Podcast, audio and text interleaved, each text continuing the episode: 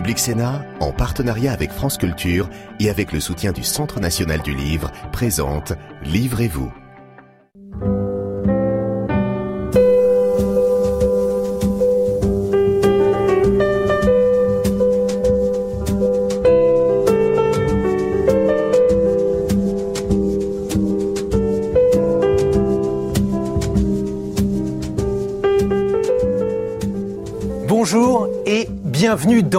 Livrez-vous, votre émission littéraire sur Public Sénat en partenariat avec France Culture et le Centre national du livre. Chaque mois, on se retrouve pour évoquer les idées, les idées en rapport avec des livres. Aujourd'hui, l'idée qui va nous passionner, c'est l'idée d'écologie. L'écologie, on en parle chaque jour et on va s'interroger tout simplement pour savoir si ce terme, il désigne ou bien une nouvelle forme d'apocalypse ou bien une nouvelle utopie.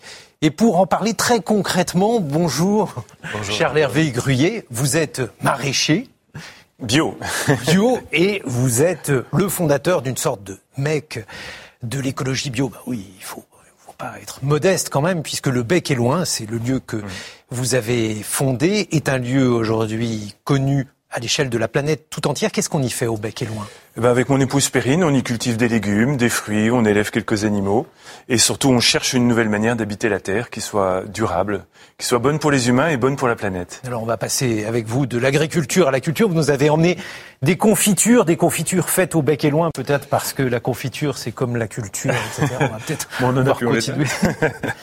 Ces confitures et l'ensemble de vos productions, qu'est-ce qu'elles ont de spécifique par rapport au reste de la production agricole? Peut-être qu'elles sont cultivées avec amour, tout simplement, avec respect du vivant. C'est-à-dire que nous, notre rêve en venant à la Terre, c'était de, d'essayer de cultiver les meilleurs aliments possibles, parce qu'on est ce qu'on mange. Donc, euh, on voulait se nourrir nous-mêmes, nourrir nos enfants, et nourrir euh, ceux qui nous font confiance des meilleurs aliments possibles. Et puis, ce qu'il y a d'intéressant dans votre trajet de vie, un trajet de vie que vous racontez notamment dans Vivre avec la Terre, l'ouvrage que vous avez publié aux éditions Actes Sud, ce qu'il y a d'intéressant, c'est que vous n'êtes pas né agriculteur. Non, moi je suis un petit Parisien. J'étais marin ensuite pendant 22 ans. Et avec mon épouse Perrine, qui était elle juriste internationale, on est venu à la Terre par amour de la nature. Venez Charles, je vais vous présenter nos invités. Aurore Laluc, bonjour. Bonjour. Vous êtes députée européenne sur la liste Place Publique et vous avez publié Lettres aux Gilets jaunes pour un New Deal vert aux éditions Les Petits Matins. Vous allez nous expliquer comment il est possible de concilier à la fois une, un souci de justice sociale et puis euh, l'écologie. À côté de vous, Pierre Charbonnier, bonjour. bonjour. Vous êtes philosophe chargé de recherche au CNRS. Vous avez publié Abondance et liberté aux éditions de la découverte. C'est un livre ambitieux qui essaye d'expliquer dans quelle mesure la philosophie aujourd'hui peut nous permettre de mieux comprendre l'enjeu écologique et dans quelle mesure l'abondance d'hier et la liberté sont des choses qui sont aujourd'hui soutenables. Si je vous demandais de nous dire ce qu'évoque la nature pour un philosophe comme vous, qu'est-ce que vous diriez? Ah bah, S'il faut répondre en, se rapprochant de ce que vous venez de dire, euh, on peut dire que la nature, même si c'est un concept très mal construit, a toujours été un appui matériel pour l'action des individus, mais aussi pour la façon dont les individus se rapportent les uns aux autres. Hein, on crée du social, on crée du collectif en s'appuyant sur de la terre, sur sa, la façon de la rendre fertile, -hmm. mais aussi sur des machines, euh, des façons de produire. Et donc la nature, c'est ça pour moi, en tout, en tout, cas en tant que philosophe politique, c'est un, un appui pour construire des formes de coexistence, et si possible des formes de coexistence les plus émancipatrices possibles. C'est vrai que c'est un peu comme ça euh, chez vous, Charles, c'est une sorte de colonie de vacances euh, sympathique euh, où on cultive. On, on, est toujours en vacances. non, vous travaillez beaucoup, mais euh, il y a en tout cas énormément de gens qui travaillent euh, sur euh, vos terres et sur ces terres, on y vit une sorte d'utopie collective. C'est une sorte d'utopie peut-être par rapport à notre époque, parce que pour nous, la nature, c'est le support de notre existence même. On est la nature. Donc pour nous, paysans, la terre qu'on qu'on habite est bien plus qu'un outil de production. C'est aussi notre raison d'être, notre passion. Et donc on cherche à concilier produire beaucoup parce que les humains ont besoin de manger, et également restaurer ce milieu vivant qui nous porte. Et on voit que plus on prend soin de la nature, plus elle prend soin de nous. Aurore Laluc, vous, vous êtes une femme politique. L'utopie, comment elle peut se conjuguer pour vous qui êtes au Parlement européen? Pour moi, l'utopie, c'est de penser qu'on va pouvoir continuer à faire comme avant, en fait. C'est-à-dire qu'on va pouvoir continuer avec le productivisme, la croissance, etc. Pour moi, l'utopie, elle est là. Nous, on est justement dans le pragmatisme, dans la réalité. Et donc, euh, si on est pragmatique et qu'on se dit que bah, on a dix ans pour tout changer, que la crise environnementale est une crise sociale, bah, d'un point de vue euh, très simple, bah, on change nos indicateurs de richesse, on sort du PIB, par exemple, on prend des indicateurs environnementaux. C'est-à-dire que les utopistes, ce sont les autres. Mais oui, totalement. On met en place des politiques industrielles fondées non pas sur les nouvelles technologies, mais sur des technologies bas carbone, les low-tech. On met en place un Green New Deal, c'est-à-dire un plan d'investissement massif mhm. dans la biodiversité, parce qu'il faut investir dans la biodiversité, euh, dans la rénovation euh, des logements euh, thermiques, etc. C'est-à-dire qu'il y a plein plein de choses à faire d'un point de vue politique. C'est très pragmatique, c'est absolument pas utopique. L'utopie, elle est ailleurs. Pardonnez-moi, je vous ai coupé. Pierre Charbonnier, vous qui êtes philosophe, justement, lorsqu'on essaye de conjuguer abondance et liberté comme avant, est-ce que c'est possible de continuer? Alors moi, je serais d'accord avec la façon dont Aurore a répondu, c'est-à-dire le, le, on peut caractériser l'idéologie libérale comme une utopie. Au XVIIIe siècle, l'élan utopique majeur a été l'appui pour la construction de, de en fait, de, de, l'idée de marché, mmh. de l'idée d'une régulation autonome de la sphère économique par des relations marchandes. C'était clairement utopique, d'ailleurs, des versions littéraires. Bon. Donc, effectivement, on peut être contraint à répondre à cette utopie-là en disant, en fait, reprenons pied sur ces fameux appuis matériels de l'action collective, mhm. et donc on va rompre avec, euh, avec cet élan un petit peu idéaliste, un petit peu abstrait. Après, on peut aussi concéder qu'il y aurait une contre-utopie dans l'écologie, c'est-à-dire de ne pas accepter la façon dont les questions sont ordinairement posées dans la sphère intellectuelle, politique, juridique, de casser euh, les, on peut dire, des, des, des, habitudes de pensée. Et en ce sens, on pourrait dire qu'il y a un, il y a un idéal social inclus dans l'écologie qui est de nature euh, utopique. Mais c'est le problème de ce concept, c'est qu'on peut l'utiliser dans un sens, dans un sens opposé.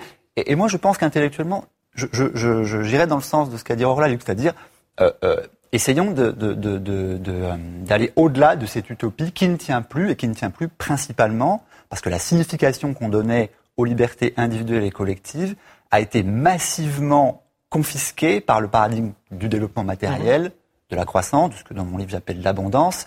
Effectivement, cette, poussée en avant qui a tenu l'évolution sociale historique des sociétés modernes depuis euh, un siècle et demi, deux siècles, celle-là est en porte-à-faux radical avec les possibilités matérielles, climatiques, évolutives euh, de la planète effectivement, en ce sens, c'est une utopie, dans le sens où c'est une, c'est un, une impasse. Mais Aurore Laluc, euh, vous dites que vous êtes pragmatique en étant écologiste, mais euh, tout le monde ne l'entend pas de cette oreille. Les gilets jaunes, c'est la lettre que vous leur avez adressée, les Gilets jaunes, eux, n'étaient pas du tout d'accord pour euh, la taxe qui leur a été infligée sur le diesel. Mais est-ce qu'elle était écologique, cette taxe? En fait, c'est ça Non.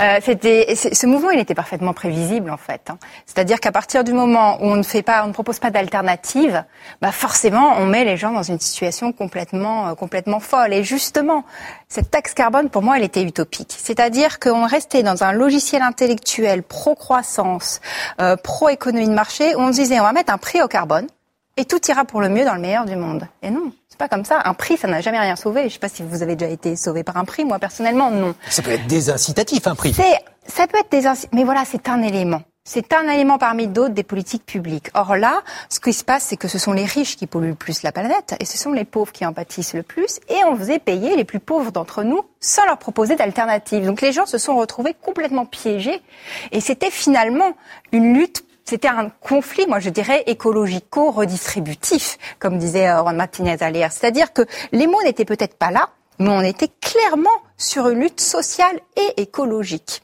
Alors, vous êtes une femme politique, je vais vous faire voir l'un de vos ancêtres, l'un des premiers écologistes politiques en France. Il s'agit de René Dumont. Il a été le premier candidat écologiste au présidentiel. On va l'écouter. C'était en 1974. Vous savez ce qui va se passer? Eh bien, nous allons bientôt manquer de l'eau. Et c'est pourquoi je bois devant vous un verre d'eau précieuse, puisque avant la fin du siècle, si nous continuons un tel débordement, elle manquera. À lundi, je vous dis au revoir et j'espère vous revoir pour vous expliquer notre projet global d'avenir. Merci mes amis.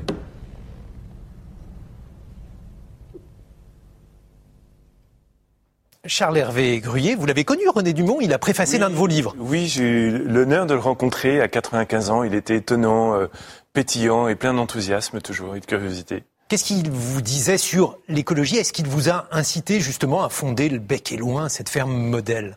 À l'époque, je ne pensais pas devenir paysan, mais il nous a éveillés à cette question de la justice sociale, notamment en Afrique. On voyageait à l'époque en Afrique et euh, il nous faisait prendre conscience du fait que euh, la terre, euh, la productivité de la terre, reposait beaucoup sur les petits paysans, sur les, les, les petites fermes locales, familiales, et que l'entrée dans le marché, on parlait peut-être pas encore de mondialisation à l'époque, était une catastrophe pour les communautés locales. Et ça, j'ai pu le vérifier tout le temps dans mes voyages. Mais c'était quand même très marginal comme discours à l'époque. René Dumont a eu un impact euh, il était marginal. Euh, on, on, voit que sa pensée n'a pas été vraiment intégrée dans nos projets de, de, développement, de croissance, etc. Il avait le mérite de mettre les pieds dans le plat. Beaucoup l'ont fait. Ils ont été très peu étendus. Je crois que maintenant, très, entendu. Je crois que maintenant, il est vraiment temps qu'on se, qu'on prenne conscience de tous ces signaux d'alerte qui se succèdent depuis 50 ans. Pierre Charbonnier, vous vous dites justement qu'il faut repolitiser l'écologie, comme l'a fait René Dumont, comme le fait aujourd'hui Aurore Laluc. Oui, et d'ailleurs, ce qui est assez fascinant dans l'extrait qu'on vient de voir, c'est qu'on peut mesurer euh, l'écart entre la façon dont se formulaient les problèmes écologiques il y a 30, 40 ans et aujourd'hui. Euh, alors là, euh, René Dumont prenait l'exemple de l'eau, mais c'était le cas plus généralement avec les énergies. Ce dont on avait peur à l'époque, c'était de la, en fait, de, la, fin des énergies, du manque, du mhm. pic pétrolier. Aujourd'hui, ce dont il faut avoir peur, c'est du trop. C'est-à-dire qu'on a découvert énormément de ressources, notamment fossiles, pétrolières, gazeuses. Et donc, le problème n'est plus du tout qu'on va, qu'on va faire face au, manque de ces ressources, mais qu'il y en a tellement que leur exploitation continue va nous mettre en face d'un choc climatique majeur. Pourquoi? À cause, tout simplement... Parce qu'on avait sous-estimé la quantité de ressources euh, souterraines. Non, mais le, fait qu'il y en ait trop, c'est plutôt une bonne chose. non, ça veut dire qu'il va y avoir euh, des conséquences, notamment avec le carbone ou avec. Non, euh, c'est une nouvelle catastrophique. Parce que si on fait sortir des sous-sols toutes ces énergies et qu'on transfère le carbone dans l'atmosphère, on revient à des conditions euh, géoclimatiques qui étaient antérieures à l'apparition de l'espèce humaine, ou donc, autrement dit, la Terre n'est pas habitable. En tout cas, pas du tout dans les mêmes conditions qu'aujourd'hui. Donc, il faut réaliser un freinage économique qui peut prendre la forme d'une décarbonation de l'économie mhm. ou en fait d'un ralentissement, voire d'un arrêt de la croissance au sens plus général. Et dans la mesure où une bonne partie de nos idéaux sociaux, y compris les idéaux sociaux de la gauche, du socialisme, mhm. ont été encastrés dans le grand effort productif qui caractérise les sociétés industrielles, eh bien, ces idéaux sociaux, de liberté, d'égalité, de partage, de solidarité, faut pas les abandonner, mais il faut les redéfinir pour qu'ils soient ajustés à ce nouveau contexte matériel qui est celui d'une surabondance fossile et donc d'une nécessité du freinage planifié, concerté. Mais Aurore Laluc, vous qui êtes une femme politique, est-ce que c'est vraiment une utopie ça pour euh, tout le monde, le fait qu'il va falloir qu'il y ait euh, plus de liens, moins de biens, tout simplement parce que notre mode de vie antérieur, il n'est plus tenable? Il y a des gens qui aimeraient peut-être avoir plus de pouvoir d'achat, tout simplement, plus de biens? Oui, mais en fait, ce qui est, les limites de la biosphère, en fait, à mon sens, viennent complètement relégitimer euh, le logiciel de gauche. C'est-à-dire qu'il euh, y a des gens qui ont trop et des gens qui n'ont pas assez. Et au lieu de se dire, bah, continuons la croissance, la croissance, et automatiquement ceux qui n'ont pas grand-chose ben, verront à un moment leur part augmenter. Non, là l'idée c'est non, il y a des limites à la biosphère. Il faut respecter ces limites et donc il va falloir partager ses richesses. C'est juste un changement du logiciel dans lequel on était ces 40 dernières années qui décrédibilisait finalement totalement les politiques dites euh, de, de, de gauche, nous mettait dans un modèle de, euh, de gagnant avec la chute du mur de Berlin où il fallait laisser euh, finalement les forces du marché totalement libres alors qu'elles ne l'ont jamais été. Hein. L'État était très très là pour très présent pour pouvoir les, euh, les protéger. Donc le libéralisme, en fait, c'est un élément de langage pour pouvoir justifier finalement une domination de classe, à mon sens. Donc ça revient totalement relégitimer au contraire des politiques de gauche de partage et de redistribution des, des richesses. Donc effectivement, la gauche a été piégée pendant des années dans un modèle productiviste et elle ne devrait pas avoir peur du tout de l'écologie. Au contraire, l'écologie, c'est vraiment une question sociale. Charles Hervé Gruyé, votre agriculture, est-ce que c'est pas une agriculture de privilégiés ou pour les privilégiés? Non, je dirais qu'au contraire, c'est une agriculture de petits paysans qui cherchent à produire localement pour sa communauté locale. Euh, oui, on a la chance de produire des produits excellents parce que la nature euh, euh, permet de produire le meilleur. Donc il nous arrivé de travailler pour des gastros, des restaurants étoilés, mmh. mais maintenant on, ne produit que pour les locaux et c'est un choix parce que je pense que la fonction du paysan dans la société est extrêmement importante, même s'il n'y a pas de prix Nobel de l'agriculture où on n'honore pas les paysans depuis les nuits des temps. On, on, nourrit nos concitoyens et ce qui est passionnant dans notre époque, c'est qu'on voit que cette question de l'alimentation de notre rapport à la, terre nourricière, euh, sort du petit ghetto dans lequel on l'avait enfermé, et que euh, un nombre croissant de personnes se sentent très concernées par leur alimentation et s'emparent de cette question.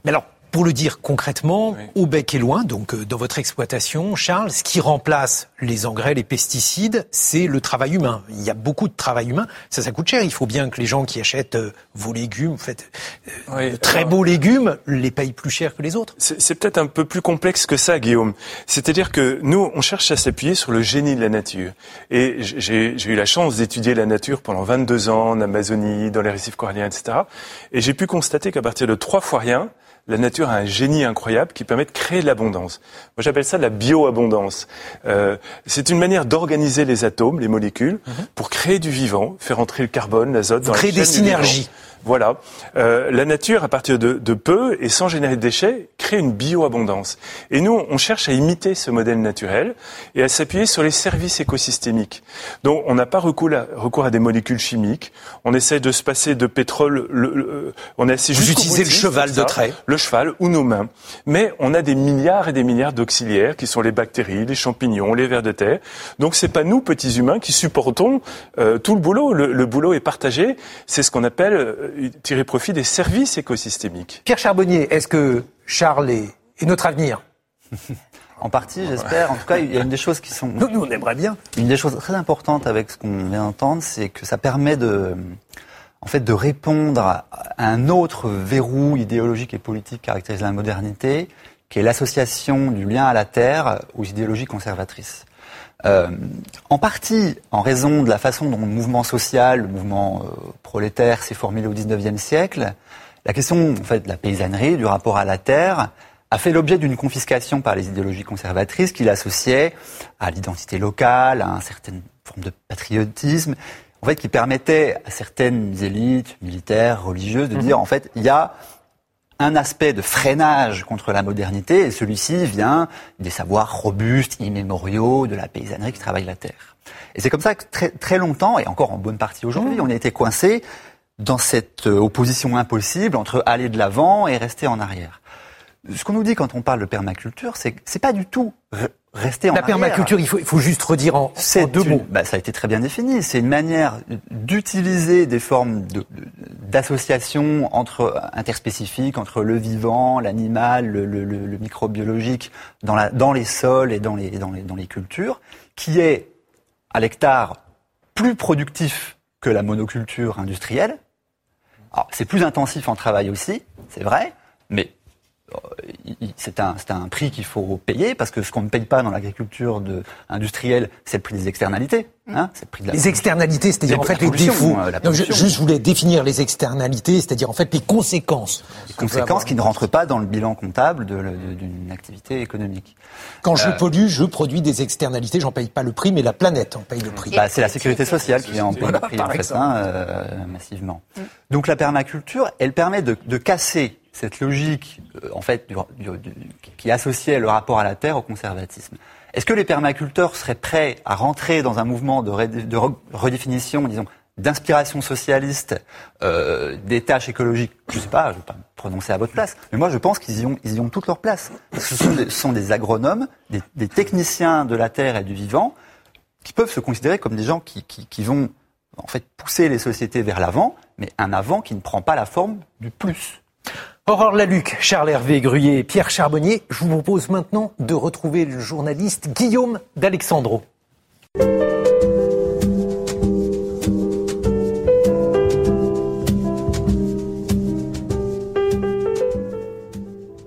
Bienvenue Guillaume d'Alessandro.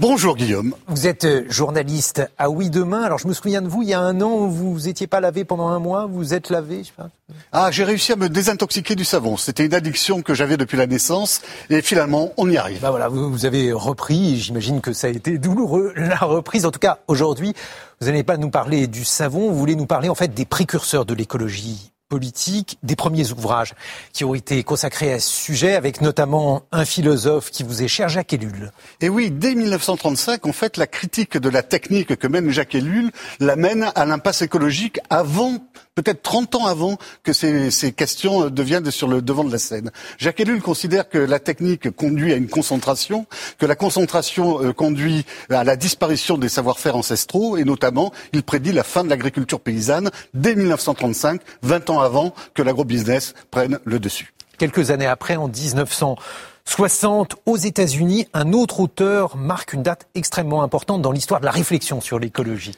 Rachel Carson, à l'origine, est une biologiste marine. Et tout d'un coup, elle s'aperçoit, lorsqu'elle sort de l'eau et qu'elle va dans la forêt, qu'elle n'entend plus le chant des oiseaux. Elle n'entend plus le chant des oiseaux parce que l'usage massif du DDT, qui est un insecticide utilisé sur pratiquement toutes les surfaces agricoles américaines, a détruit la vie animale et notamment la vie des oiseaux. Elle crée un livre, elle écrit un livre qui s'appelle Printemps silencieux en 1962 et l'on peut dire que c'est le premier grand best-seller mondial sur la question écologique. Et cela a une conséquence. En 1970 euh, se crée l'Agence de protection de l'environnement aux États-Unis suite au livre de Rachel Carson et en 72 le DDT est interdit. Et puis enfin, en 1968, en France cette fois-ci, il y a Pierre Fournier et Bernard Charbonneau. Eux aussi, ils écrivent une page importante de l'histoire de la réflexion sur l'écologie. Ce sont réellement des pionniers dans la mouvance de mai 68. Euh, Pierre Fournier crée en 1972 une revue qui va être une revue matrice de l'écologie politique en France, qui s'appelle La Gueule ouverte. Bernard Charbonneau, qui peut être considéré comme le premier des croissants, puisque en 1947, cet agrégé décide de devenir instituteur à l'Escarpe près de Pau, et il crée cette revue La Gueule ouverte qui va fédérer tous les mouvements antinucléaires, euh, contre l'agriculture industrielle, pour le bio. Alors on ne parlait pas encore d'alimentation bio à cette époque, mais c'était bien les racines de ça. Ça donne le mouvement de l'écologie politique mhm. tel qu'on le connaît aujourd'hui. Merci beaucoup, Guillaume d'Alexandre. On vous retrouve dans Oui demain. Et nous, on va retrouver nos invités. On va voir dans quelle mesure ces auteurs leur parlent. D'ailleurs, on accueille un nouvel auteur, Jade Lingard. Bonjour. Vous êtes journaliste à Mediapart et vous avez notamment publié Éloge des mauvaises herbes. Ce que nous devons à la ZAD, c'est aux éditions des liens qui libèrent. On va voir si ces auteurs qui vous parlent, ceux dont on a évoqué le souvenir, Jacques Ellul notamment, Aurore Laluc, qu'en pensez-vous? Qui sont les auteurs qui ont compté pour vous dans votre formation, dans votre réflexion sur l'écologie? Sur l'écologie, euh, en fait, moi, ça va être des économistes parce que je viens de l'économie et contrairement à ce qu'on peut croire, il y a tout un courant qui était extrêmement écologique chez les économistes. Il y a Thomas More, Mill, qui expliquait au moment des enclosures, qui faisait tout de suite d'ailleurs en, Angleterre, qui faisait le lien entre la question sociale et environnementale, en disant avec les enclosures, euh, Madame euh, la reine à l'époque, vous êtes, euh, vos, les moutons sont en train de manger euh, les, les, paysans justement. Il y a tout de suite un lien qui s'est fait. Ils prenaient la réduction du temps de travail d'ailleurs ces économistes et la, la, la, la journée de 6 heures mhm. pour pouvoir faire autrement. Je pense à William Capp aussi un institutionnaliste euh, américain qui, dès les années 50, alors on est en plein boom de la consommation de masse, dit attention, attention, attention, des cocktails chimiques dans l'atmosphère, etc. C'est le GIEC, son rapport. Il parle justement de ce qu'on a parlé. Euh, il n'utilise pas, pas, le mot externalité parce que c'est pas un néoclassique. Euh, c'est un Externalité, je rappelle, c'est en fait toutes les conséquences néfastes. Les conséquences néfastes. Il a parlé des coûts sociaux et environnementaux cachés du capitalisme mhm. que nous, collectivités, nous prenons en charge. Galbraith, John Galbraith, évidemment, qui va remettre en cause euh, la, dans les années 70 la, la, la croissance et le mythe, le mythe autour de, et l'obsession de la croissance du BIP. Et puis Veblen, Thorstein Veblen, qui lui va avoir toute une réflexion. ça parce que vous dirigez l'Institut Thorstein Veblen. Euh, mais je le dirigeais, euh, mais euh, voilà, qui va avoir toute une réflexion sur la consommation, la consommation classante, la façon dont on se distingue par la consommation et son impact environnemental. Donc c'est côté économiste. Mais après, il y a, il y a Gors, évidemment, il y a Illich. Jade Lingard, vos auteurs euh, fétiches. moi, bah, la romancière de science-fiction américaine Ursula Le Guin. Ah, il faut que vous la, la présentiez. C'est de la, c'est de la fiction. Alors la pauvre, elle est décédée il y a pas très longtemps, mais euh, c'est une grande auteure de science-fiction et qui a imaginé euh, des mondes euh, plutôt libertaires, très féministes et très écologistes. Mhm. Et pour moi, les livres de fiction et certains films de fiction aussi sont des creusets en fait de pensée et de réflexion sur. Donnez-nous des exemples. Sur l'écologie, euh, ah bah il y a y a mille exemples. Je sais pas. Parce qu'on on pense souvent à Soleil Vert par exemple, qui est pas un exemple le plus marquant, euh, bah, une sorte de dystopie, un monde effrayant. Mais c'est un c'est un des problèmes en fait. Euh, j'ai envie de dire dans les représentations en fait de la question écologique, c'est que souvent elle a été représentée de manière dystopique. C'est-à-dire que souvent, ce qu'on a représenté, en fait, c'est la destruction du monde, l'apocalypse, le cauchemar, l'échec absolu. C'est ce qui fait que cette question écologique, finalement, elle est quand même présente dans l'imaginaire mhm. occidental euh, depuis les années 60, 70, 80, 90. En fait, ça a toujours été là, mais ça a plutôt été là de manière noire, négative, et ce qui a sans doute ou potentiellement aussi euh, nourri en fait une sorte de rejet et d'inquiétude. Mais euh, une autre autrice états-unienne, Starhawk, c'est une sorcière et une militante antinucléaire et qui a pensé de manière très fine les liens entre écologie et féminisme, par exemple, et depuis oui, les années 80 dans justement aujourd'hui dans le paysage intellectuel, Charles Hervé Gruyé, il y a par exemple ceux qu'on appelle les collapsologues, Pablo Servigne par exemple, une sorte de prophète de, malheur ou de bonheur. D'ailleurs, si on considère que eh, l'écologie a besoin de cette perspective apocalyptique, si vous deviez dire quelques mots sur cet homme que, que vous connaissez bien, Pablo. Oui, Pablo est un ami et, un ami très précieux qui nourrit beaucoup notre réflexion. Il fait partie de notre comité scientifique. Euh, moi, je le définirais vraiment comme quelqu'un qui est en quête du bonheur et, d'un bonheur durable pour tous. Donc tous ces travaux, euh, la revue Yggdrasil qu'il a fondée s'appelle euh, Effondrement et Renaissance. Euh, je pense pas que les collapsologues, en tout cas ceux, que j'ai la joie de fréquenter, euh, soient pour précipiter l'humanité dans un précipice. Au contraire, c'est plutôt... C'est peut-être qu'ils aiment la bonne vie, en fait. Voilà, on va chercher à éviter le précipice, ou, ou, ou, en tout cas se précipiter pour que... se préparer pour que si on tombe dedans, la chute ne soit pas trop rude. Et ça, nous, tous nos travaux à la ferme sont orientés justement vers comment est-ce que notre modeste ferme pourra continuer à nourrir les gens qui nous entourent en cas de crise, crise économique ou mhm. climatique ou, ou, ou C'est vrai que vous êtes un peu organisé pour ne pas dépendre du pétrole, dépendre le moins possible de l'électricité. Cette question de la résilience est devenue au cœur de toutes nos préoccupations parce que notre système est tout sauf résilient. Pour qu'une calorie alimentaire arrive dans notre assiette, on gaspille 10 à 12 calories d'énergie fossile. Mhm. Mais demain, ce modèle-là sera plus du tout possible. Euh, on n'a qu'une planète qui a des limites, comme Aurore le rappelait. Et on, actuellement, l'humanité en consomme 1,7 planètes. Et nous, Européens, à peu près 3,5. C'est notre empreinte écologique. C'est juste pas durable. Voilà. Pour moi, la collapsologie, c'est ça. C'est se dire que on peut pas consommer une, deux, trois planètes quand on en a qu'une. Voilà. Enfin, il faut vider, viser à une. Pierre Charbonnier, on vous doit un article, un article assez sévère sur les collapsologues dans la revue du Crieur. Pourquoi la collapsologie, indépendamment des, personnes, ne vous convainc pas comme système de pensée? C'est quand même assez paradoxal, puisque vous dites que on va pas pouvoir continuer avec l'abondance et la liberté. Donc vous êtes d'accord avec eux? Alors il y a plusieurs aspects. Je suis d'accord sur l'idée que le fait de sortir de la stabilité climatique qui a été en fait le, seul substrat matériel existant des sociétés pendant des dizaines de milliers d'années, est de nature catastrophique, que ce qui est en train de nous arriver, c'est un, un, un, événement euh, inouï en fait, qu'il faut y faire face. Euh, ce qui me ce qui me laisse plus euh, disons euh, sceptique. sceptique. Plus que ça d'ailleurs. Ouais c'est la réponse. C'est-à-dire que, effectivement, euh, Pablo Servigne et d'autres auteurs de cette mouvance-là provoquent des affects très puissants chez leurs lecteurs, mhm. provoquent des phénomènes similaires à des phénomènes de conversion. Religieux Je sais pas, peu importe, mais il y a, y a, Vous y pas le mot, mais... il y a une, il y a une réaction affective très brutale euh, qui est suscitée par euh, ce qui se passe quand les gens sont mis face à, face à cet euh, horizon catastrophique. Mais qu'est-ce qu'on fait de ces affects? C'est ça le problème. Là où, à mon avis, euh, Pablo Servigne est en défaut, c'est qu'il n'en fait pas grand-chose de ses affects. Il propose un modèle euh, d'entraide aussi généreux que très peu qualifié. Il y a une forme de dandisme intellectuel qui correspond, qui, consiste à dire bon bah on, va on va retourner sur la terre, en général la terre dont on a hérité parce que nos parents en avaient. Euh, moi je pense aux, classes populaires françaises et européennes, aux gens qui sont bah, aux gilets jaunes par exemple, ou, ou, même aux gens qui sont en fait coincés dans l'habitat pavillonnaire ou même plus dans l'habitat collectif des HLM de banlieue, ils ne peuvent pas mm. euh, euh, euh, inventer de rien ces formes de solidarité heureuse. Donc, Charles Hervé Gruyé, vous n'avez pas l'air d'être d'accord. Ben, c'est-à-dire, je connais vraiment bien Pablo, et je crois que dans, il a vraiment une réflexion très poussée, qui est à la fois scientifique et humaniste, euh, sur qu'est-ce qu'on fait justement de ces émotions qui génèrent, que, que peut générer cette perspective d'effondrement?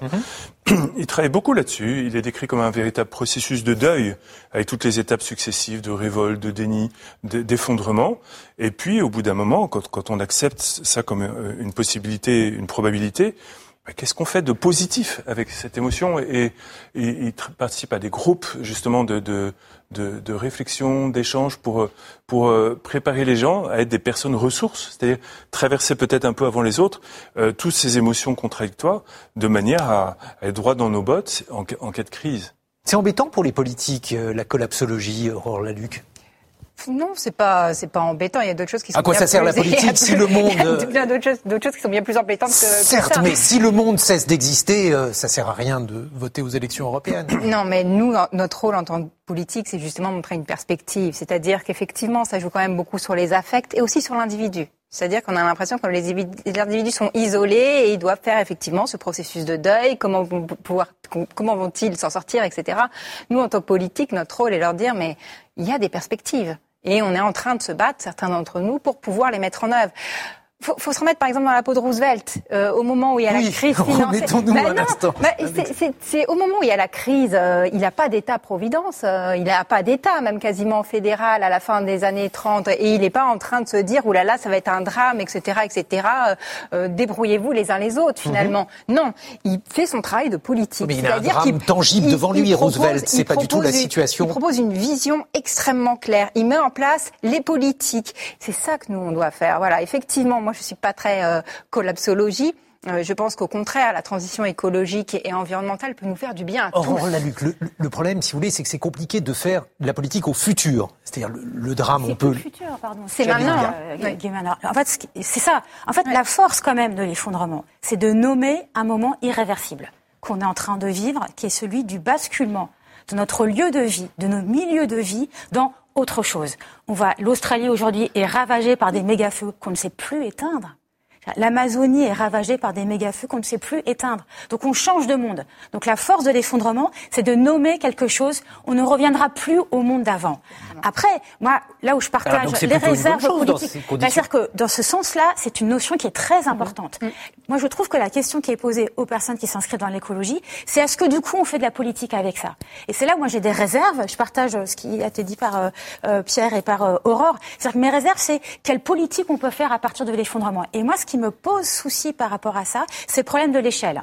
C'est-à-dire que si on pense à l'écologie, pas simplement comme la protection d'un environnement naturel, mais aussi comme une matrice de critique des dominations. Parce que ça dit ça finalement l'écologie. Des dominations. Des dominations, de toutes les dominations. C'est une critique du pouvoir au fond l'écologie. C'est une critique des abus du pouvoir, de l'économie, euh, de, euh, de l'Occident. Je veux dire, l'écologie, c'est la critique du colonialisme, c'est la critique du capitalisme. Comment c'est la critique le colonialisme à l'écologie Ah bah alors ça, après, alors attendez, on ouvre plein de boîtes. Plein de c'est vous hein, qui les avez ouvertes. Mais bah, le lien, c'est comment le lien avec l'écologie. Euh, la critique du colonialisme que fournit l'écologie, pour reprendre ma phrase au début, bah, c'est la prédation. Bien sûr. C'est la prédation des ressources naturelles par des sociétés blanches dominantes d'autres sociétés qui ont été réduites en esclavage et qui ont été mises au service du bien-être mhm. de sociétés plus riches. Donc c'est dans ce sens-là qu'il y a un lien qui est profond. Et donc si on regarde ça, si on pense à l'écologie de cette manière,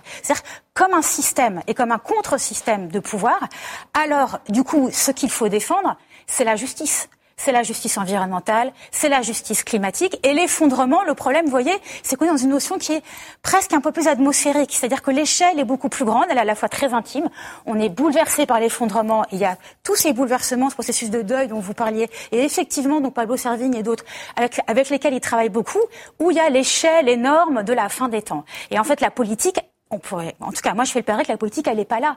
La politique, elle est dans la défense des territoires, d'où l'importance de la ZAD, d'où l'importance de l'opposition euh, à plein d'autoroutes, aux mines en Amazonie, à l'exploitation de la forêt. Donc là, il y a une discussion politique. La politique. Eh oui, c'est tout à fait ça. D'autant que le problème avec l'effondrement, c'est que la peur a, des effets euh, très différents. Euh, il y a certains, certaines personnes qui vont être dopées par la peur et qui vont se dire il faut faire quelque chose, mobilisons-nous, proposons justement une perspective politique, etc. Mhm. Agissons. D'autres personnes vont être complètement tétanisées. Donc le, le côté en plus, euh, si vous voulez, qui est un des arguments de dire bah si il faut faire peur parce qu'il faut qu'on prenne conscience qu'il faut agir, etc. Oui, bah c'est à double tranchant. Donc oui, effectivement, tout ça manque de perspective politique. Et maintenant, il faut expliquer, c'est notre rôle en tant que politique, qu'il y a des perspectives politiques très claires. Et qu'on sait ce qu'il faut faire, en fait. C'est vraiment une reconversion de notre système économique et social qui peut faire en plus du bien à tous. Par contre, c'est de la lutte. C'est-à-dire que euh, la, la lutte des classes, c'est une lutte écologique. L'écologisme, c'est l'écologisme des pauvres, c'est des luttes tiers-mondistes. Tout ça va effectivement ensemble. Pierre Charbonnier, euh, tout à l'heure, vous, vous n'aimiez pas quand je disais que la collapsologie avait une dimension religieuse. Ça renvoie quand même aux formes, par exemple, de, millénarisme, les pensées médiévales, où il était question d'une fin du monde, d'une fin du monde qu'on pouvait hâter. Vous trouvez pas qu'il y a aussi une dimension religieuse dans notre rapport euh, pourquoi pas à la fin du monde Pourquoi pas à l'écologie aussi? Mais si, le, si la collapsologie avait réellement une dimension religieuse, moi ça ne me dérangerait pas. Parce que euh, provoquer une réaction affective et utiliser cette réaction affective pour construire de nouvelles formes d'attachement, ce que les religions ont souvent mhm. fait, moi, je, enfin, je, je, n'ai pas d'objection contre ça. Mais c'est pas c'est pas d'ordre religieux la collapsologie. C'est une c'est une idéologie scientifique basée bon sur une compréhension euh, partielle euh, de, de, des phénomènes. D'ailleurs, si vous dites scientifique, ça veut dire que vous. Non, mais d'abord, c'est faux de dire que Pablo Servigne est un scientifique. Un scientifique, c'est quelqu'un qui participe aux institutions de recherche, qui les fait vivre, qui forme des étudiants, qui, euh, qui, euh, bon, qui, qui, qui, produit de la, de, la, de, la, science. Donc, en ce sens, c'est quelqu'un qui a une culture scientifique, évidemment, mais c'est pas. Je dis ça parce qu'en ce moment, il y a des mouvements de grève, des, des universités, de la recherche. C'est important de faire la différence entre. C'est pas des mouvements contre Pablo Servigne, hein, les non, non, pas du tout. Mais c'est important de faire la différence entre les conditions institutionnelles, matérielles dans lesquelles on produit du savoir et le, le, fait que ces savoirs soient utilisés dans une sphère de débat, ce qui est évidemment parfaitement légitime. Mais c'est deux, deux choses différentes. L'autre aspect, c'est que, c'est ce que disait Jade, la, la, la collapsologie, en fait, s'arrête là où il faudrait commencer, enfin, en tout cas, fait une partie du chemin et on peut le poursuivre. Quelle est la mise en forme sociale, juridique, mmh. économique, qui va permettre, alors pas de passer l'obstacle climatique parce qu'on est dedans, c'est trop tard, mais en tout cas, de, de l'encaisser et de construire des sociétés les moins injustes possibles dans ces nouvelles conditions matérielles. Euh, la question sociale qui a émergé dans l'Europe industrielle au milieu du XIXe siècle a mis à peu près un siècle à, à s'élaborer, à donner des, des, des, des, conséquences juridiques, sociales. C'est ce que j'appelle cette mise en forme politique là. Et là, en fait, elle a fait remonter dans l'État un certain nombre d'attentes de justice. La question écologique doit euh, en fait suivre le, le, le, même type de processus, sauf qu'on n'a pas un siècle. On a quelques années, euh, dizaines d'années. Donc, il faut former des élites écologiques, imposer, en fait, euh, remporter la guerre culturelle euh, pour montrer que l'écologie, c'est pas du sacrifice, du freinage, de la perte, c'est une conquête sociale. Et puis, il faut se rebrancher avec les mouvements locaux d'autonomie, comme le vôtre, monsieur, la ZAD ou d'autres, pour montrer qu'en fait, il y a là des élaborations tout à fait pratiques qui permettent de dire à l'État, nous savons mieux que vous comment gérer cet espace ses savoirs, ses ressources. Justement, Charles Hervé Gruyé, au bec et loin, ce qui est intéressant, c'est que vous utilisez à la fois des méthodes qui sont des méthodes traditionnelles, ancestrales, et puis vous avez beaucoup travaillé également avec des agronomes pour voir euh, quelles étaient les connaissances euh, les plus récentes qui permettaient justement de guider votre démarche. Expliquez-nous. Oui, absolument. On cherche en quelque sorte à prendre le meilleur des traditions, au pluriel, les nôtres et celles qui viennent d'autres cultures qui ont été généralement négligées, comme les peuples du Sud ou les peuples premiers. Et on est aussi très connecté aux dernières avancées scientifiques et on se nourrit de tout ça. Et ce que je trouve passionnant, c'est cette réflexion sur le, le, le, le pas de temps qu'on a. On n'a pas beaucoup de temps pour faire changer notre société. Alors il faut que les politiques travaillent, il faut que les institutions y travaillent. Mais Dieu merci, je pense aussi qu'il y a une recherche scientifique qui peut s'exercer en dehors des institutions, parce que les institutions ont un cadre qui parfois est peut-être limitant. Ce sont des gros paquebots et pas des petits dériveurs qui, qui surfent sur chaque vague. Et la spécificité, ce qu'on a pu faire au Bec et Loin, c'est qu'on est des praticiens. On se nourrit de plein d'apports. On en fait une synthèse qui est très novatrice Et on peut le faire parce qu'on a une liberté absolue. On est chez nous. Personne ne nous dit ce qu'on doit faire ou pas. Mais on le fait en lien avec des institutions. Et ce que nous disent ces institutions, on travaille avec différentes entités comme l'INRA, INRAE, AgroParisTech, l'Université libre de Bruxelles, etc. Ils nous disent, vous nous intéressez parce que vous, vous, vous travaillez sur des thématiques que, qui sont tellement avant-gardistes que nous, on ne peut pas travailler au sein de nos institutions. Donc, mais nous, eux nous intéressent parce qu'ils apportent une culture, un bagage, des compétences scientifiques que nous, on n'a pas. Je ne suis pas scientifique. Alors justement, Charles Hervé Donnez-nous un, exemple de ce que ces scientifiques vous ont permis de faire euh, dans votre manière de, de cultiver la terre. Eh ben, en fait, ils ne nous disent pas comment on doit cultiver la terre, mais ils nous aident à documenter ce qu'on fait. On a mené une étude, par exemple, avec euh, l'INRA AgroParisTech pendant quatre ans, qui a montré qu'en travaillant complètement à la main 1000 mètres carrés, on produisait plutôt plus qu'avec un tracteur sur un hectare. Et, et sans y rajouter des heures de travail, c'est-à-dire un volume d'heures de travail égal. Ce qui veut dire que euh, si on peut produire en imitant les processus naturels autant sur un dixième d'hectare que sur un hectare, d'abord c'est une bonne nouvelle parce qu'on le fait sans pétrole, et la seconde bonne nouvelle, c'est qu'on libère les 9 dixièmes du territoire en quelque sorte, pour planter des arbres, creuser des mares, élever des animaux, etc. Et on arrive donc dans un milieu complexe euh, et, et, qui permet l'expression des services écosystémiques. Et on a mené d'autres études, notamment avec euh, Gauthier Chapelle euh, et d'autres, qui montraient qu'il y avait plus de vers de terre dans nos terres, qu'il y avait une quarantaine d'espèces d'abeilles sauvages, qu'il y avait une soixantaine d'espèces d'oiseaux, y compris des espèces rares et menacées. Euh, L'Université libre de Bruxelles a montré que le taux de carbone organique dans nos sols cultivés augmentait jusqu'à plus 10% par an, ce qui est colossal, que sans avoir recours à des engrais minéraux, le taux de minéraux biodisponibles euh, augmentait mais considérablement. C'est ça que j'appelle la, bio, la bioabondance. Euh, la nature nous enseigne des chemins d'abondance très novateurs. Et on le voit effectivement au bec et loin pour ceux qui ont la possibilité de s'y rendre. Merci beaucoup, Aurore Laluc, d'avoir été avec nous. Je rappelle votre lettre au Gilet jaune pour un New Deal vert. Elle est disponible aux éditions des Petits Matins. Et maintenant, je vous propose de rejoindre Estelle Rollois.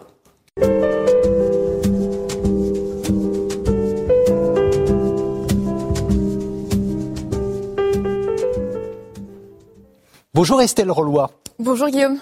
Vous avez un compte Instagram consacré à la littérature. Vous êtes très présente sur les réseaux sociaux pour nous dire quelles sont vos lectures. Et justement, eh, vous avez lu un ouvrage d'une personne extrêmement connue, puisqu'il s'agit de Greta Thunberg. En revanche, cet ouvrage, on en a très peu parlé. Qu'est-ce qu'il vous a appris sur la personnalité de Greta Thunberg, Estelle Alors effectivement, euh, nous connaissons euh, toutes et tous euh, Greta Thunberg, donc la jeune activiste suédoise. elle a été nommée personnalité de l'année 2019 par le magazine Time, et on est habitué en fait à la voir parler, donc à prendre la parole devant nos dirigeants politiques, notamment à Davos. il y a un an pile où elle appelait les participants à agir comme si notre maison était en feu. Ce qu'on sait moins, c'est qu'elle a écrit un livre, euh, donc euh, avec euh, sa mère, et euh, il est passé inaperçu. Donc il est, il est sorti en novembre dernier en France. Et ce qui est passionnant, c'est qu'il apprend vraiment à la connaître. Donc il raconte sa vraie vie avec sa famille, donc son activité en Suède et comment est-ce qu'elle a commencé son combat contre le réchauffement climatique. Est-ce qu'on peut dire qu'elle a été manipulée, cette jeune fille? Non, du tout, euh, parce que déjà on comprend euh, très clairement que c'est elle qui a initié euh, ses parents à cette lutte, et d'autre part, donc par son caractère, on imagine mal qu'on puisse lui dicter sa conduite. à savoir que le livre donc se déroule, donc c'est de son enfance à, son adolescence, c'est le moment où elle se fait diagnostiquer autiste Asperger. en même temps, donc ses parents comprennent qu'elle a qu'elle qu'elle souffre d'un mutisme sélectif qui fait qu'elle est incapable d'adresser la parole à des gens extérieurs à sa famille. Et enfin, elle développe un trouble de l'alimentation. Euh, et donc en fait, à ce moment-là, donc euh, elle est en cours et elle, euh, elle découvre euh, la situation écologique de la planète mhm. dans un documentaire. et suite à ça, donc elle tombe dans une profonde dépression et elle le dit elle-même dès le début de son livre. Pour elle, tout est noir ou tout est blanc. C'est-à-dire que le réchauffement climatique, en tout cas, n'appelle pas à la mesure ni à l'espoir, parce que selon elle, l'espoir empêche les gens d'agir et les, les laisse Aujourd'hui, en tout cas, elle a énormément d'influence sur les jeunes et les moins jeunes d'ailleurs euh, de sa génération, Estelle. Oui, tout à fait. Donc, euh, ces détracteurs très souvent, euh, euh, bon déjà sont très virulents, mais ils seraient peut-être un peu moins virulents si ce n'était pas une jeune fille de 16 ans, euh, et vont souvent en fait lui reprocher de ne pas apporter de solutions concrètes. Mais en revanche, ce qui est vrai, c'est qu'elle a vraiment insufflé un élan euh, aux jeunes de sa génération, euh, notamment aujourd'hui donc euh, à Davos cette année. Euh, elle est accompagnée par une jeune femme de 23 ans qui s'appelle Louisa Neubauer et qui est une activiste allemande, qui est une des organisatrices principales de la grève initiée par Greta qui s'appelle Fridays for Future dans sa ville natale à Hambourg. Donc c'est un exemple parmi tant d'autres, euh, mais on peut dire que aussi d'un point de vue euh, plus général, en 2019, dans la tranche d'âge des 15-24 ans, euh, on a remarqué qu'il y avait 12% euh, de ces jeunes qui s'étaient inscrits dans des associations pour la défense du climat. Donc c'est deux fois plus que le reste de la population, et c'est quatre fois plus qu'en 2016. Donc ça témoigne d'un véritable attrait. Exactement. Néanmoins, euh, ce qui est assez paradoxal, c'est que cette euh, tranche d'âge euh, ne va pas du tout pour autant freiner sa consommation. Donc que ce soit la consommation de viande, la consommation de vêtements, mhm. ce qu'on appelle le cop-scam ou la honte de faire du shopping, ne les a pas encore atteints loin de là. C'est intéressant. On, on, va voir effectivement s'il n'y a pas un paradoxe. Merci beaucoup, Estelle Rolloa. On va voir effectivement si euh, le fait de ne pas vouloir en finir avec l'abondance, Pierre Charbonnier, Abondance et Liberté, c'est euh, votre livre. Bonjour Eugénie Baspier, merci de nous rejoindre. Vous êtes journaliste au Figaro. Ce que vient de dire euh, Estelle Rollois sur le fait que la jeune génération, même si celle-ci peut suivre Greta Thunberg, elle ne souhaite pas renoncer à l'abondance. Qu'est-ce que ça vous incite à penser Qu'est-ce que ça vous suggère? Ça me suggère déjà l'abondance, ça veut dire beaucoup de choses différentes. On a vu tout à l'heure, par exemple, que euh, recomposer des liens différents avec la Terre peut aboutir de manière surprenante euh, à, des, rendements élevés. Donc, en fait, le problème n'est pas en fait, le, on peut dire le niveau de sortie de la sphère productive. Le problème, c'est plutôt qu'est-ce qu'on attend de cette sphère productive? Est-ce qu'on est capable de, en fait, de satisfaire un certain nombre d'attentes matérielles minimales procure en fait des conditions de vie euh, agréables, euh, sans euh, faire rentrer dans la sphère productive des quantités massives d'énergie fossile, mais aussi des, des, des, modes de production qui compromettent la durabilité des sols? Donc en fait, on peut, moi dans mon livre, le, concept d'abondance tel que je l'utilise, c'est, je le définis en disant, c'est en fait produire en considérant qu'il n'y a pas de seuil, de limite, de barrière à cette sphère productive. Et c'est considéré que l'acquisition sociopolitique des libertés, étant adossée sur cette base matérielle-là, elle n'a elle-même pas de limite, car on peut dire son, son substrat matériel euh, ne fait pas problème. Donc je montre qu'au contraire, les attentes de justice sociale sont toujours corrélées à des manières très particulières euh, euh, d'utiliser la terre, d'utiliser les machines, d'utiliser des facteurs de production, disons de manière très générale, et que donc, y compris dans un contexte de choc climatique, on peut renouer ce lien, réapprendre à construire des idéaux politiques en référence à des coordonnées matérielles qui ne soient pas seulement celles de, la, de, la, de la poussée productive. Effectivement, on, on, peut voir euh, les choses comme vous le faites, on peut les voir comme vous avez décidé de le faire, Eugénie Bastier. On vous connaît pour euh, vos articles au Figaro et vos différentes prises de position. Ce que l'on sait peut-être moins, c'est que vous animez la revue Limite, qui est une revue trimestrielle d'écologie intégrale et, je vais le dire vite, de droite. Comment peut-on euh, Elle n'est pas de droite. Euh, j'ai, participé à la cofondation de cette revue. Aujourd'hui, euh, je, je, suis moins dedans parce que effectivement, je suis plus au Figaro. Et je ne pense pas du tout que la revue se revendique de, de droite. et justement, on essaie de dépasser ce clivage droite droite gauche. Et, et, personnellement, moi, je, je porte une, en effet une, une, une, vision de l'écologie conservatrice. Mais je suis pas Justement, c'est ça qui m'intéresse. Expliquez-nous comment on peut être conservateur, si vous préférez ce terme, à celui de droite et être écologiste. Oui, parce que je pense que justement le clivage droite-gauche aujourd'hui, il est largement dépassé. Et justement la question de l'écologie euh, vient un peu bousculer ce clivage droite-gauche. Et je pense qu'aujourd'hui un clivage plus intéressant serait celui par exemple entre progressistes et conservateurs et euh, qui se redéfinit d'ailleurs à l'intérieur de la droite comme à l'intérieur de la gauche. Et aujourd'hui c'est vrai qu'il y a une tentation à droite de mépriser l'écologie au nom finalement d'un libéralisme exacerbé, d'une critique de l'État, parce qu'on voit dans climato-scepticisme voilà, il y a une pression climato-sceptique qui s'exerce à droite et notamment dans les pays anglo-saxons très fortement. On voit que ça, dans le clivage mhm. républicain-démocrate, c'est un critère déterminant et c'est devenu un, quelque chose de très important dans la guerre culturelle aux États-Unis. Et je crois que la droite, en tout cas, enfin française et européenne, ne devrait pas céder à, ce, à cette tentation climato-sceptique parce que il y a euh, dans le conservatisme euh, une, toutes les ressources pour, euh, pour, pour aborder l'écologie, qui est quand même voilà, euh, à la base, l'écologie, ça vient de oikos, le foyer. Euh, donc, il y a quand même cette dimension, euh, je dirais, conservatrice autour de la famille, autour du foyer, autour du local, contre le global, mais aussi une dimension, voilà, de, de, prudence aussi, qui est pour moi une valeur du conservatisme. empêcher que le monde ne se défasse, selon la fameuse formule de Camus qu'on cite très souvent. eh bien, il me semble que tout ça, ça, ça rentre dans le paradigme conservateur, et je ne vois pas au nom de quoi euh, l'écologie serait monopolisée par un grand récit euh, progressiste. Bah, parce que de fait, si on, regarde les choses, la plupart des partis écologistes se considèrent comme étant progressistes en matière de mœurs, par exemple, et donc ils sont en décalage par rapport à d'autres prises de position. Oui, mais je pense qu'il n'y a pas de fatalité euh, à ce que l'écologie soit euh, progressiste. Et d'ailleurs, je pense que, euh, ce que nous prenons dans la revue Limite, c'est une forme d'écologie intégrale mmh. qui prenne en considération évidemment l'environnement, mais aussi l'homme. et je vois pas, par exemple, au nom de quoi on s'opposerait aux OGM, mais pas, par exemple, à la manipulation du vivant et des embryons.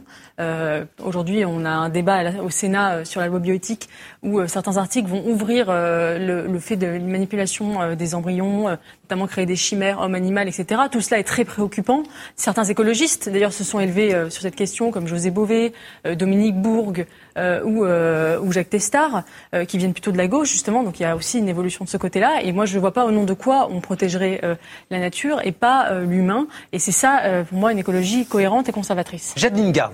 Vous en pensez quoi ben, Moi, évidemment, je ne suis pas du tout d'accord avec Eugénie Bastier, mais d'une certaine manière, euh, l'écologie Vous n'êtes pas d'accord sur quoi ben, je ne suis pas d'accord sur le dépassement du clivage droite-gauche hein, euh, concernant l'écologie. Mais il me semble en fait ce qui est en train de se passer dans le monde politique euh, qui, est le, qui est le nôtre aujourd'hui, et c'est un phénomène international, c'est pas que l'écologie est de gauche ou de droite, c'est qu'il y a une écologie de gauche et il y a une écologie de droite. Et c'est tout ce qu'on est en train de vivre, euh, qui, euh, en train de, me semble-t-il, mhm. euh, accentue en fait ces deux approches et qui peut-être vont s'éloigner les unes euh, les unes des autres. Mais si on regarde ce qui est en train de se passer en Autriche, par exemple, avec l'accord entre euh, gouvernement conservateur et un gouvernement écologiste, si on voit l'évolution des discussions dans la vie politique allemande, en fait, on, on a plein d'exemples aujourd'hui de formations qui se rattachent à la droite ou au conservatisme, si vous préférez être vous rattacher au, au, conservatisme, tout en se disant écolo et, et de manière tout à fait sincère. Mais là, on a des batailles en fait idéologiques sur, sur quoi, à par mener. Exemple? Eh bien, sur par exemple la question de pour qui défendons, pour qui est-ce qu'on défend un territoire?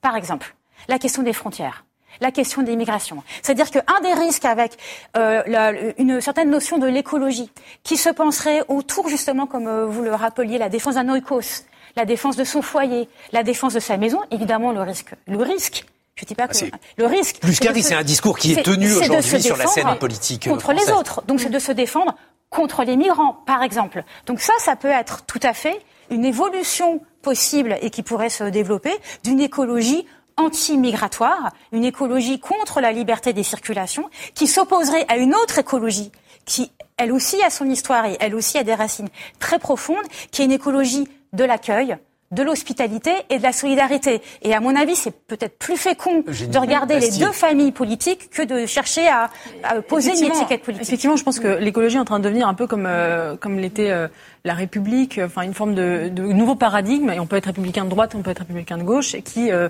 appelle des, voilà, des définitions nouvelles.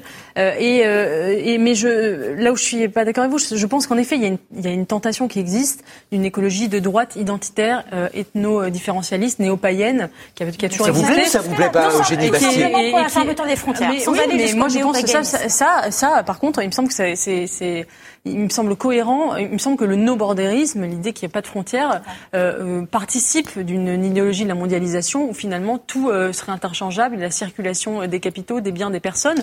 Et je pense que la cohérence, c'est de limiter la limite, la notion de limite que nous mhm. revendiquons. elle doit s'appliquer aussi bien à la question de, des, des, des, ressources qu'à la question effectivement des frontières. La, frontière est une limite. Ça ne veut pas dire qu'elle doit être hermétique, évidemment. Il y a des passages, etc. Mais en tout cas, on doit reprendre possession de cette frontière.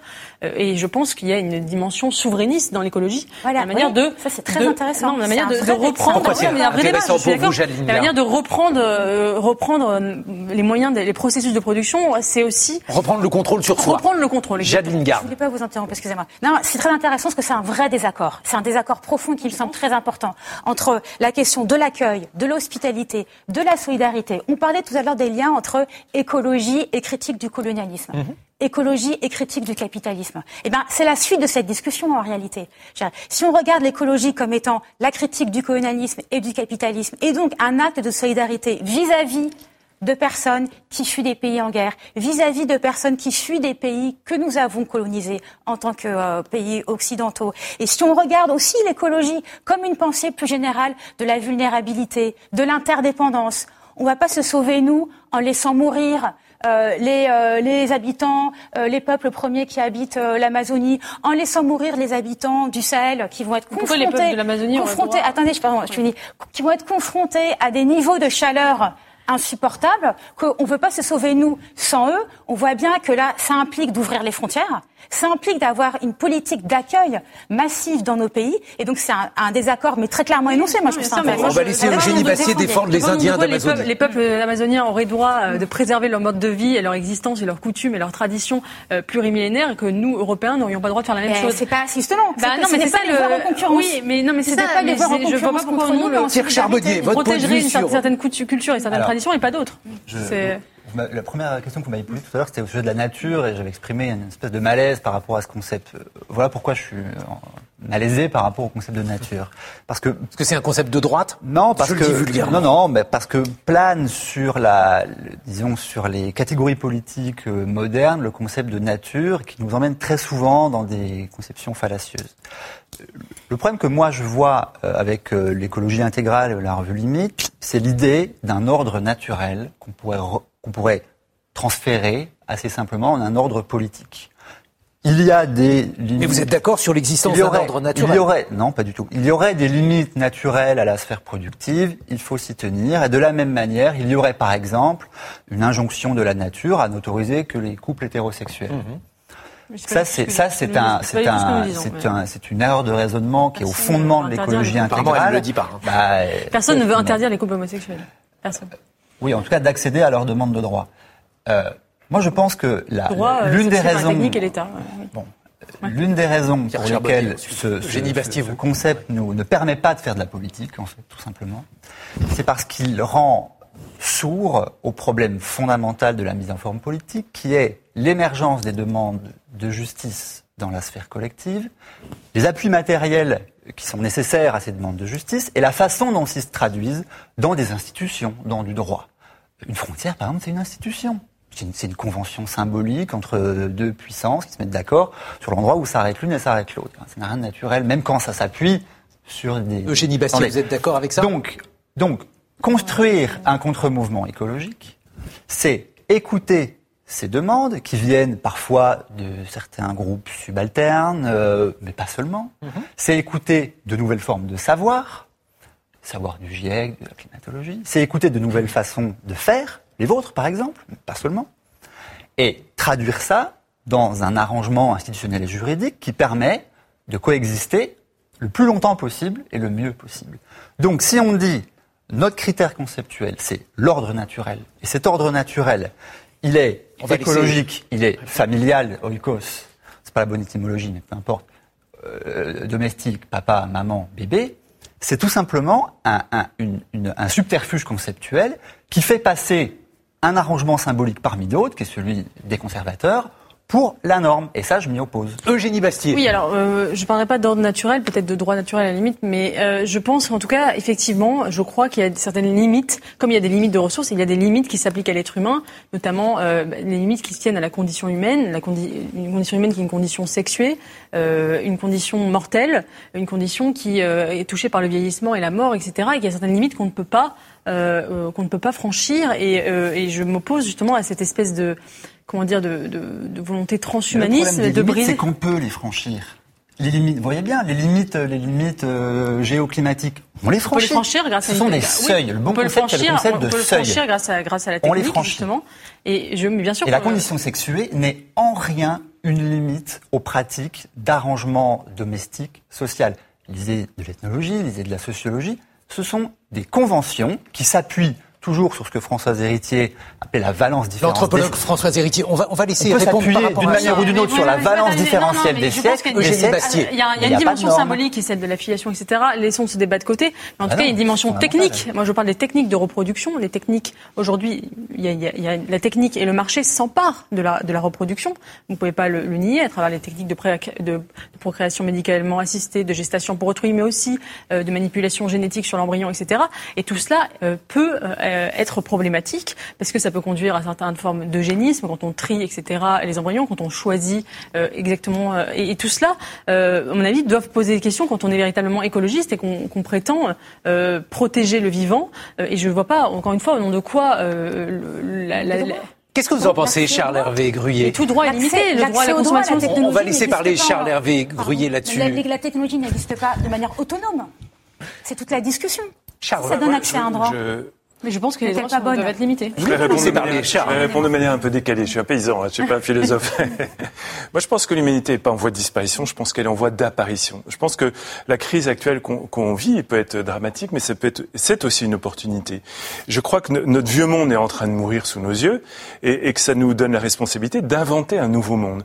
Et j'aime beaucoup l'idée que pour inventer ce nouveau monde, on a besoin d'un maximum de liberté. Et aucune époque passé n'a offert autant de liberté que le temps présent. Et je trouve ça génial. Donc j'adore notre époque quelque part, même si elle m'inquiète par bien des aspects. Et, et donc, pour inventer le monde de demain, eh bien, j'irai, tirons profit de toutes les connaissances actuelles et passées de l'humanité, qui sont à notre portée maintenant sur notre ordi, sans bouger. Par exemple, dans notre cas de notre ferme.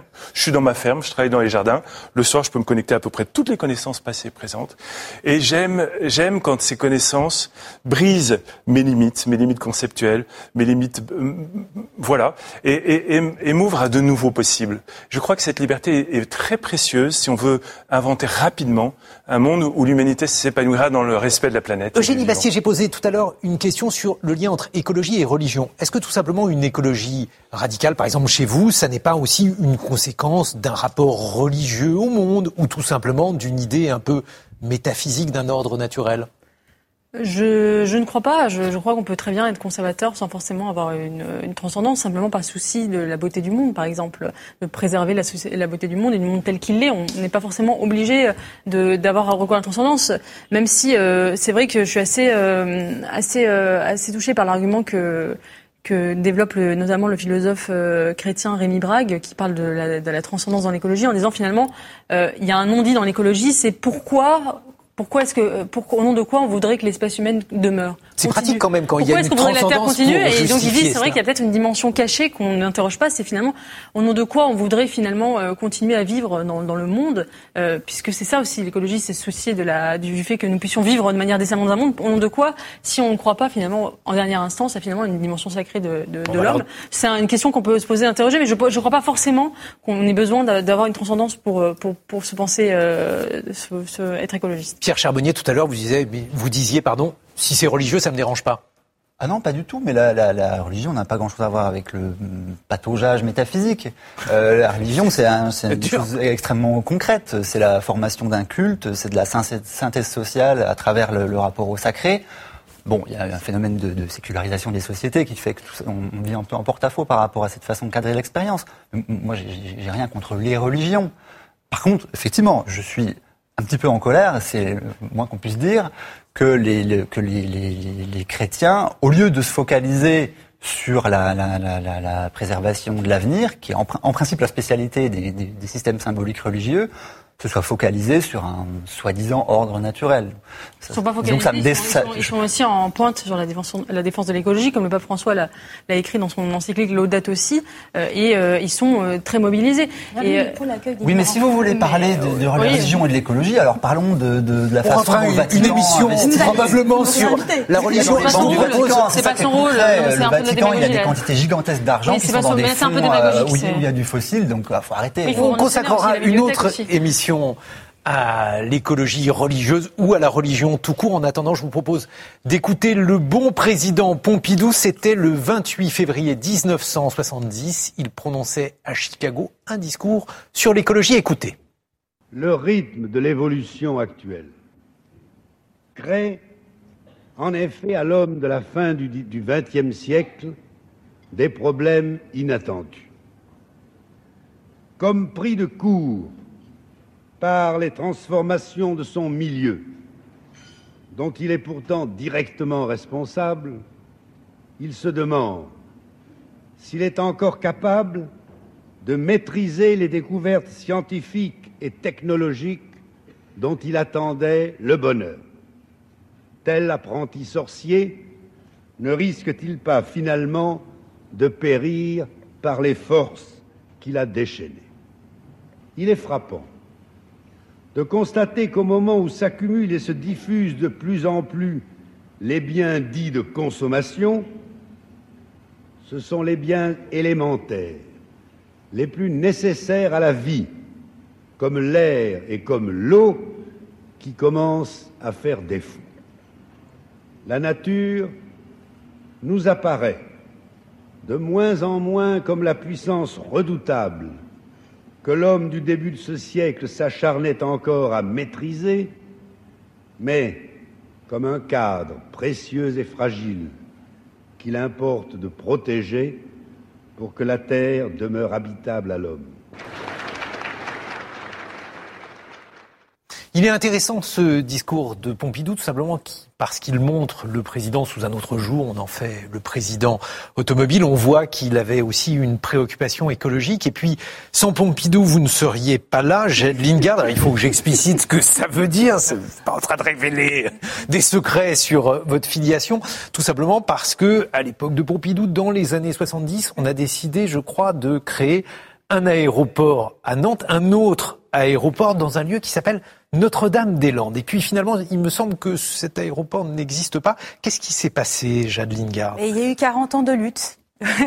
c'est tout. Ce qui, bah, y à la fois tout et beaucoup. C'est-à-dire, c'est un peu la suite de la discussion qu'on avait précédemment, et c'est très paradoxal d'entendre euh, Pompidou tenir ce discours euh, plutôt écolo et, euh, et, et, voir en fait à côté la réalité des, des politiques en fait d'infrastructures et d'équipements qui étaient conduites sous son gouvernement. Et d'ailleurs, c'est un hiatus en fait ce hiatus-là entre le discours politique et l'action politique, on l'a retrouvé en France euh, pendant, euh, pendant des décennies. Et donc, du coup, c'est vrai que c'est drôle parce que 1973-1974, c'est le début, c'est le moment, plutôt, c'est le moment où l'État dessine une zone d'aménagement différée donc une ZAD au sens bureaucratique et initial du terme, qui a été la réservation en fait mhm. euh, d'un bocage d'environ 1700 euh, hectares euh, et quelques, à côté d'un village, Notre-Dame-des-Landes, pour y construire un aéroport à l'époque où, eh ben voilà, ça semblait, ça semblait en fait consensuel et logique, c'est-à-dire on pensait que construire un aéroport, ça pouvait développer l'activité économique, que ça allait renforcer les liens avec l'international, soutenir, créer des emplois, et puis c'était la modernité. Donc on était vraiment dans une représentation comme ça très progressiste au sens productiviste du terme. Et ce qui s'est passé, c'est que en fait, dès le début, euh, des paysans et des paysannes localement disent non mais attendez euh, nous ce bocage c'est là où il y a nos vaches euh, c'est là où on cultive donc nous on est là en fait il y a des habitants dans ce dans ce bocage et puis un mouvement s'est construit au fil des années. Je vous propose justement de découvrir Notre-Dame-des-Landes, la ZAD. Regardez. Ils sont bien organisés. Il faut dire que les premiers occupants de la ZAD sont là depuis sept ans. Les opposants au nouvel aéroport de Notre-Dame-des-Landes ont construit ici une expérimentation du vivre ensemble singulière. Des animaux, des champs, on y fabrique son pain, on y vit. Et à l'heure où l'on parle à nouveau d'une future évacuation, le message n'a pas changé du côté des zadistes. Nous, on sait que cet aéroport ne se fera jamais. Euh, on s'est toujours battu pour et on a confiance dans le fait qu'à la fin, on en sortira victorieux. On va se battre jusqu'au bout si jamais ils décidaient de venir nous expulser. Et ils se sont préparés à une éventuelle confrontation avec les forces de l'ordre. Les quelques 300 occupants ont depuis longtemps dressé des haies et des barricades. Mais la police parle aussi de boules de pétanque hérissées de lames de rasoir, d'armes de chasse, d'acide. Une opération policière à très haut risque donc, qui pourrait nécessiter le déploiement de presque 3000 policiers, CRS et gendarmes. C'était un sujet de Marie Brémo, Jade Lingard. Vous les avez vus, les boules de pétanque avec euh, les lames de rasoir? cherche, On les cherche parce qu'on est très intéressé par la, la, technique en fait qui aurait été utilisée pour coller euh, des lames de rasoir sur des boules de pétanque. Ça fait partie en fait de, de la des propagande d'État, voilà, qui a été utilisée. Enfin, en tout cas des mythes. On n'a jamais vu de boules de pétanque pour stigmatiser euh, les habitants de, la ZAD. Et en fait, ce qui est intéressant par rapport à ce qu'on, enfin, il me semble par rapport à ce qu'on disait précédemment, c'est que donc il y a eu cette première couche de mobilisation paysanne mhm. dès les années 70 contre l'aéroport, que le le projet d'aéroport avait été oublié, relancé sous un gouvernement de gauche euh, euh, à l'époque où euh, Guesso était ministre des Transports. Et c'est à ce moment-là qu'un regain en fait de mobilisation se construit sur place, et notamment euh, un appel des personnes qui habitaient encore ce bocage. Donc là, on est vers la fin des années 2000, à autour de 2007, 2008, 2009, des personnes habitant ce bocage appellent à l'aide en disant, en appelant, venez habiter cette zone pour la défendre contre, contre ce projet d'aéroport. Et c'est la création de la ZAD. De ce qu'on appelle la ZAD aujourd'hui et, avec les habitants que l'on vient de voir dans le reportage. Je vais me faire l'avocat de l'aéroport quelques instants. J'allais Lingard, à partir du moment où il y a une décision d'État, celle-ci doit s'imposer. Donc euh, vos camarades zadistes, ils sont hors la loi. Alors c'est toute la discussion politique passionnante, euh, moi, de mon point de vue, de cette histoire. C'est qu'en effet, l'État dit je suis l'État de droit. Une décision a été prise, et d'autant plus si vous vous souvenez, une consultation citoyenne a eu lieu.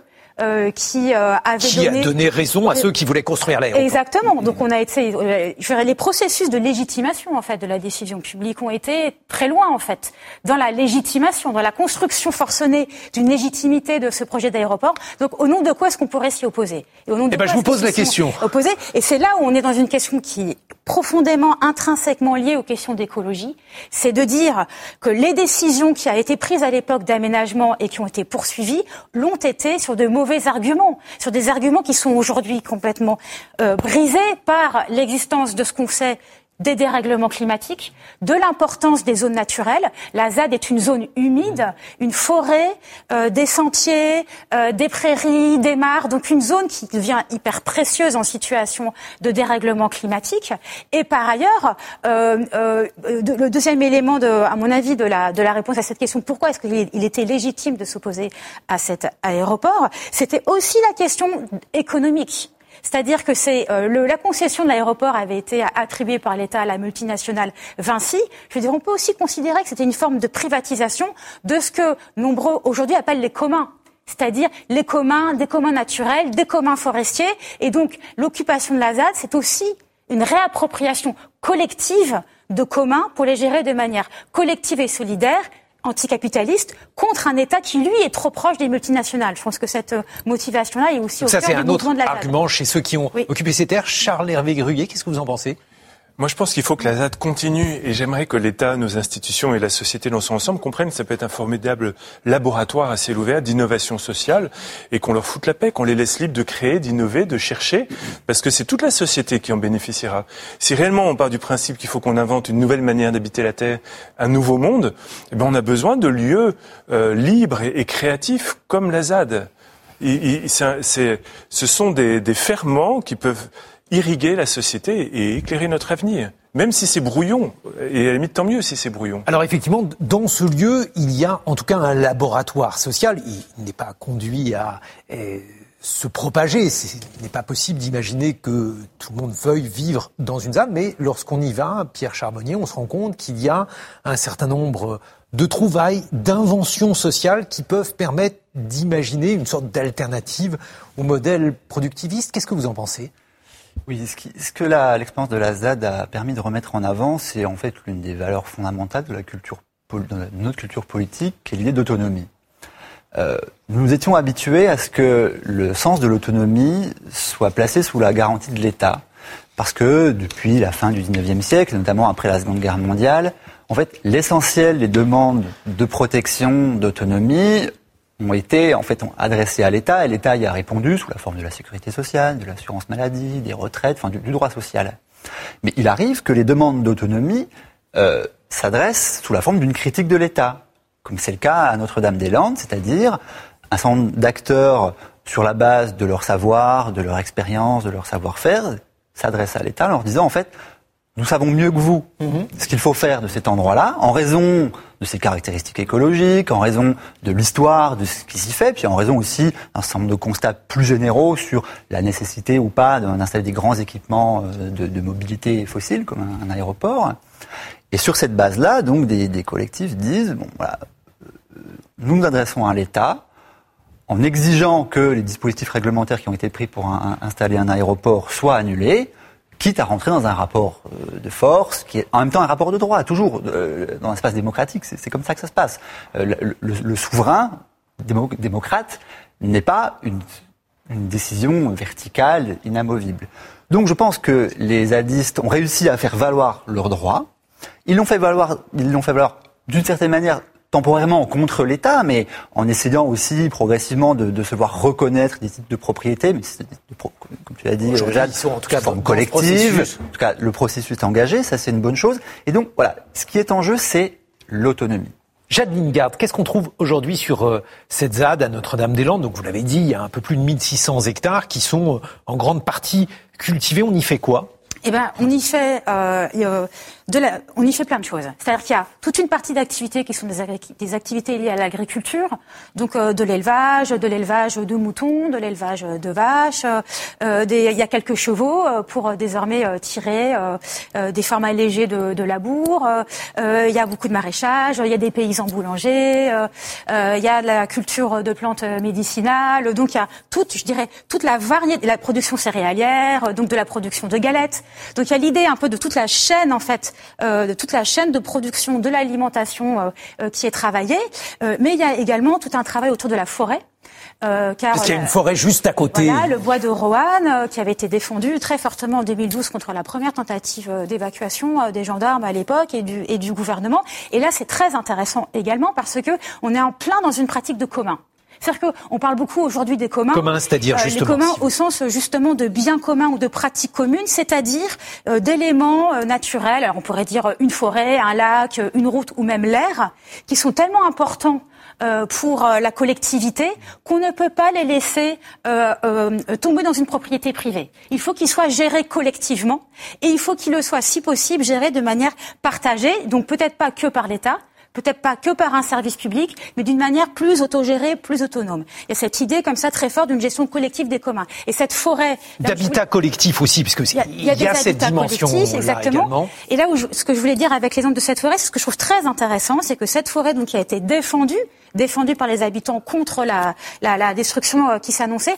Aujourd'hui, il y a un vrai creuset, un vrai laboratoire de réflexion sur euh, comment repenser notre rapport en tant qu'humain à des non-humains.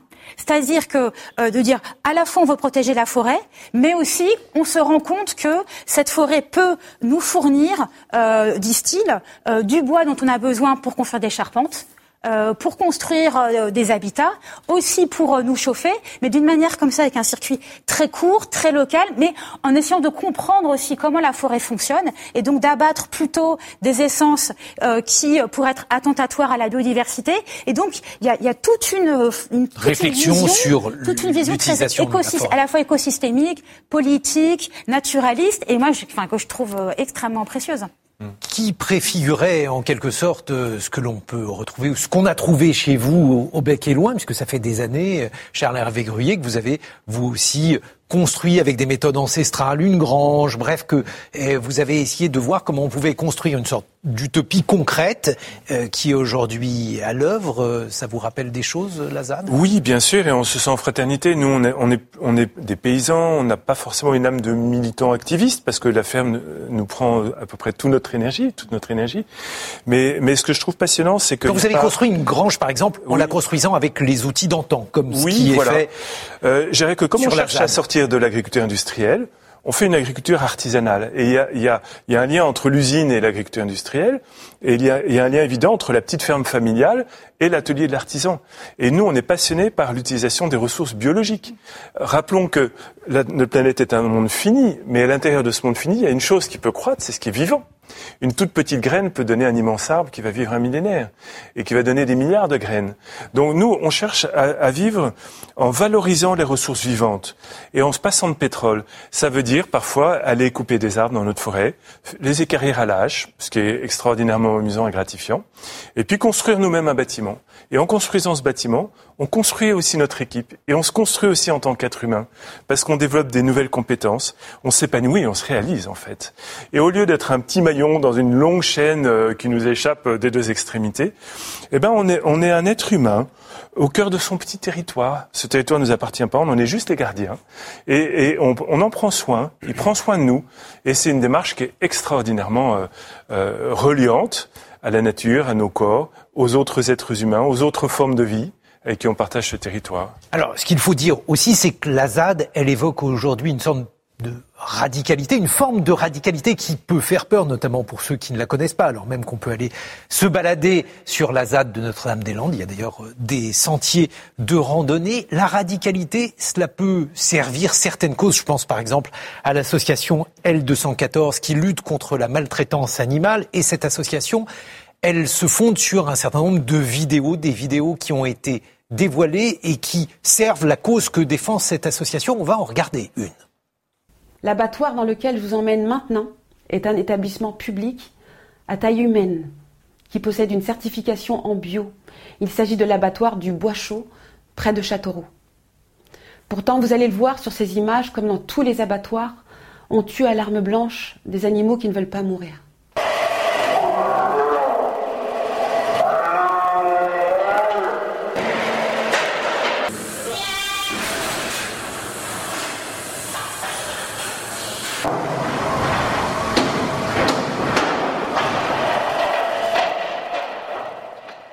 L'une des vidéos d'L214, Pierre Charbonnier, ce type d'action choc.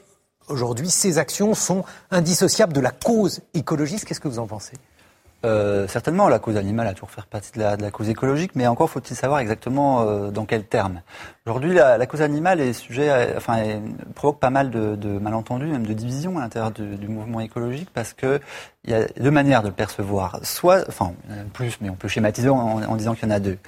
Euh, soit c'est une question en fait de dignité du vivant, et la question posée est euh, peut-on euh, mettre à mort délibérément des êtres sensibles pour euh, notre consommation? Cette réponse, mm -hmm. cette question, on peut répondre oui ou non. Et puis une autre question, c'est dans quelles conditions économiques, institutionnelles, matérielles on euh, procède à la mise à mort des animaux pour, la, pour la, enfin, leur élevage et à leur mise à mort.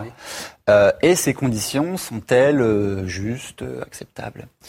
Moi, je préfère la deuxième à la première question parce que euh, je, je, suis l'héritier d'une lignée sociale à l'intérieur de laquelle bah, on, on, on, on, considère que la mise à mort d'un animal, c'est pas la même chose que la mise à mort d'un humain, euh, sans avoir forcément à faire des différences de nature. je pense qu'il y a une différence sociale, et donc je préfère l'autre question. Et l'autre question, elle est, elle est tout aussi pressante. La, la grande filière, euh, euh, disons, agro-industrielle, euh, qui est organisée sur le fait qu'un tout petit nombre euh, d'acteurs sont responsables de la, de la mise à mort des animaux, des acteurs quasiment invisibles. Qui parmi nous connaît quelqu'un qui travaille dans un abattoir Quasiment personne. Il y a en France quelques centaines, peut-être quelques milliers de personnes qui font ce que tous les autres ne veulent pas faire. C'est ça aussi la, la, division du travail. Et en fait, la mort des animaux est prise dans un phénomène de division du travail, de la même manière que toutes les activités économiques. Et c'est de ça qu'il faut parler, en fait. Charles Hervé Gruyé, qu'est-ce que vous en pensez, vous qui êtes agriculteur? Vous n'êtes pas éleveur je, si on a des moutons, on travaille avec un cheval de trait, on, on a une basse-cour. Vous avez des moutons euh, pour qu'ils puissent. C'est une question qui m'interpelle beaucoup et j'avoue j'ai pas la réponse parce que soit évidemment on mange trop de viande, évidemment la consommation de viande alourdit notre empreinte écologique, n'est pas bonne pour la santé en soi, etc. Après, je dirais qu'en tant que paysan, ça induit un niveau de complexité supérieur dans le sens que je pense que les animaux ont leur place dans une ferme. Mais ce propos n'engage que moi et je respecte ceux qui ont une sensibilité différente. Mais si on veut garder certains espaces ouverts, les entretenir, je préfère avoir mes moutons qui vivent en, en, en, en liberté et qui sont à l'herbage toute l'année et qui tournent d'un espace à l'autre plutôt que d'utiliser une tondeuse ou un tracteur débroussailleur, vous voyez. Et, et je pense qu'il y a un lien fort entre l'être humain, paysan, les végétaux, les animaux, et que si on veut recréer des systèmes complexes, des systèmes agro-silvo-pastoraux, les animaux ont leur place. Après, qu'est-ce qu'on en fait? Dans quelles conditions on les élève On les tue On les consomme? Euh, le, débat reste ouvert. Ça, c'est très important. Juste rebondir une toute petite seconde, parce que la domesticité des animaux mm. induit un pacte entre ceux qui les domestiquent et eux. Un mouton domestique, c'est pas la même chose qu'un mouflon sauvage. Même chose pour les vaches, etc. Et leur, en fait, leur évolution en tant qu'espèce est liée à la façon dont nous les avons traités, sélectionnés et mis au travail. C'est un patrimoine de savoir, de savoir-faire, là encore. Hein. Donc il est très difficile de se défaire radicalement. Et c'est pour ça que je disais, la seconde question, quand je faisais le, la distinction, est plus importante que la première. Jadeline Garde. Là où c'est profondément politique, c'est qu'en fait, aujourd'hui, en France, les abattoirs artisanaux, abattre ces bêtes à la ferme, ne sont pas permis par l'État. sont très pourchassés par l'État. Et que le, le système, l'évolution de l'industrialisation de l'agriculture tout au long du XXe siècle a fait qu'on en arrive à cette situation. C'est-à-dire d'abattage industriel où la question, historiquement, de la souffrance animale n'était pas du tout prise en compte. Donc, moi, c'est la raison pour laquelle il me semble, ce qui fonde la légitimité de ces actions, dont on peut tout à fait discuter, comme on peut discuter de tout, mais ce qui fonde, c'est vraiment, c'est, le, c'est le sabotage, quoi. Ce sont des actions de sabotage, de blocage d'un système qui est profondément aujourd'hui nuisible euh, et qui, en raison du fait que tout a été industrialisé. Et une des pistes peut-être de, de, sortie, en tout cas, euh, qui pourrait faire euh, euh, une forme de consensus ou en tout cas un accord entre le monde paysan le monde des éleveurs et le monde des personnes qui, s'opposent à cette souffrance animale serait justement de défendre la réouverture de la légalisation de pratiques à toute petite échelle, ben un peu comme le bec est loin, mais, euh, euh, euh, concernant l'élevage, où, les paysans puissent de nouveau être autorisés à traiter leurs bêtes et sans les super technologiser comme aujourd'hui, avec le puissage obligatoire, etc. Oui, c'est toute la question du système agricole qui est posée. Merci, Jade Lingard. Avant de nous quitter, je vous propose une petite parenthèse faite d'images et de dessins, puisqu'on est allé ces dernières semaines au festival de bande dessinée d'Angoulême, où vous allez le voir, la vague verte a envahi le monde de la BD. C'est un reportage de Marion Vigreux. C'est une audience inédite qui commence au palais de justice d'Angoulême. Les auteurs de bandes dessinées sont interrogés sur leur capacité à s'engager. Jules est le premier à se présenter à la barre. Et pour cause, le dessinateur dénonce depuis des années le péril sur le vivant, comme dans Silex the City, où il faut tuer José Beauvais. Il vient de récidiver en publiant Call of Duty Génération Greta. Imaginez euh, Friends, euh, mais à l'époque du grand effondrement. En fait, chaque petite scénette de leur cohabitation rejoue un petit peu le drame mondial. Et en regard, souvent, il y a des textes justement qui donnent des informations chiffrées, les choses qui sont un petit peu concrètes. Pas de moralisme dans cet album, juste l'envie de secouer les consciences. Call of Duty, c'est destiné à tout le monde. Je dis, vous, votre frère est vegan, votre mère est collapsologue, votre père est survivaliste et vous-même vous êtes climato-sceptique, ben achetez ce bouquin parce que ça met en scène les problématiques et ça permet peut-être, puisque malgré tout on respire le même air et on vit sur la même planète, de se rendre compte qu'on a un destin commun et que en fait euh, on ne peut pas vivre uniquement la tête dans le sable. Il y a 40 ans, la maison d'édition Le Lombard nous faisait découvrir Yakari, une ode à la nature à travers les yeux d'un jeune Sioux. Depuis 2016, elle publie avec le scientifique Hubert Reeves une série d'albums éducatifs sur les océans, la forêt et la biodiversité.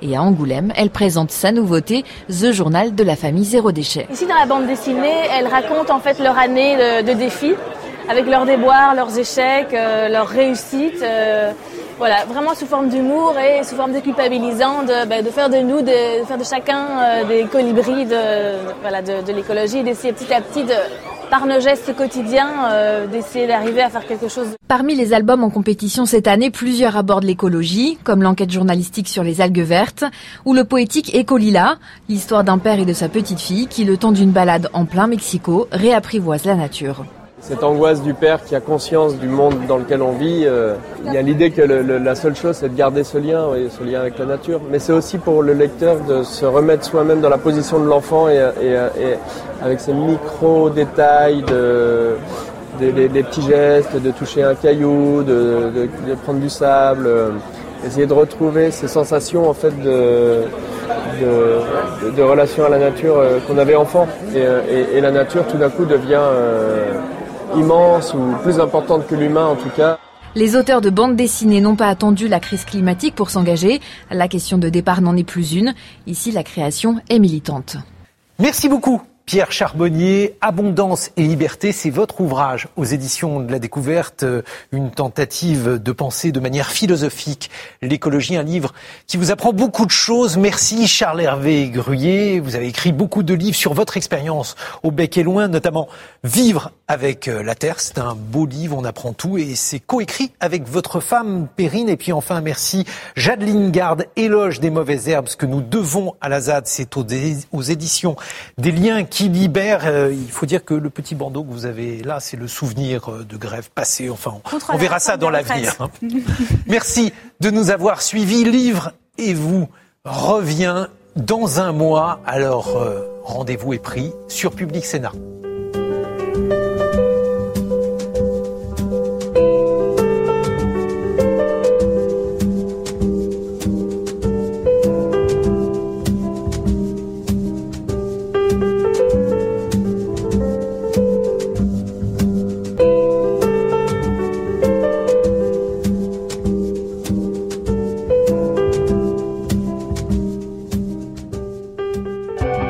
Sénat, en partenariat avec France Culture et avec le soutien du Centre national du livre, vous a présenté Livrez-vous.